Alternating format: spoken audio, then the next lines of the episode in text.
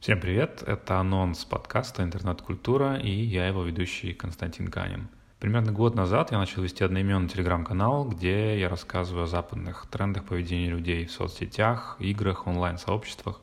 Например, как со временем стала меняться эстетика Инстаграма или как ТикТок запустил волну сырого, динамичного, очень плотного контента, или как люди наконец стали уставать от алгоритмов и уходить в закрытые сообщества. Довольно часто это вообще очень странное, абсурдное явление, на первый взгляд не имеющее смысла. Но, тем не менее, мне как маркетологу по профессии и социологу по образованию интересно в них разбираться и делиться с вами своими наблюдениями. И некоторые темы мне показались настолько интересными и объемными, что мне захотелось углубиться в них более детально и записывать в аудиоформате. Если вы занимаетесь разработкой продукта, дизайном или онлайн-маркетингом, то наверняка вы найдете здесь для себя что-то полезное. Поэтому рекомендую подписаться на этот подкаст «Интернет-культура» и до встречи в новом выпуске. Пока!